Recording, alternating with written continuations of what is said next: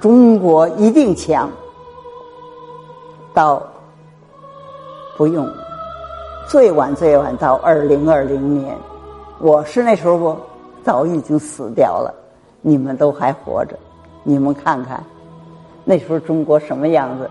回想今天我们大家在一起聚在一起所谈的这些问题，不是我为中国吹牛，只要给我们平安，只要给我们。安定，中国不得了，因为世界上是一只有两种人非常聪明，这两种人呢，从前都被人说很不幸，中国人、犹太人，但是犹太人呢，你想想，现在还在打呢，中国人多幸福，我们比他们幸福了，我们的文化。我们的历史，我们的疆土，所以我们有一个知音。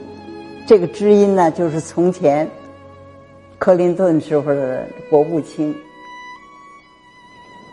叫什么来着？我还记得他的样子。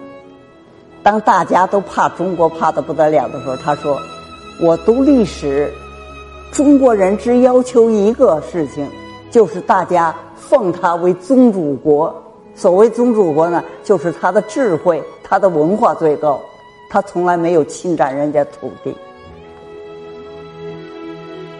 我们不侵占别人的国家，所以我们到我们的故宫博物院去。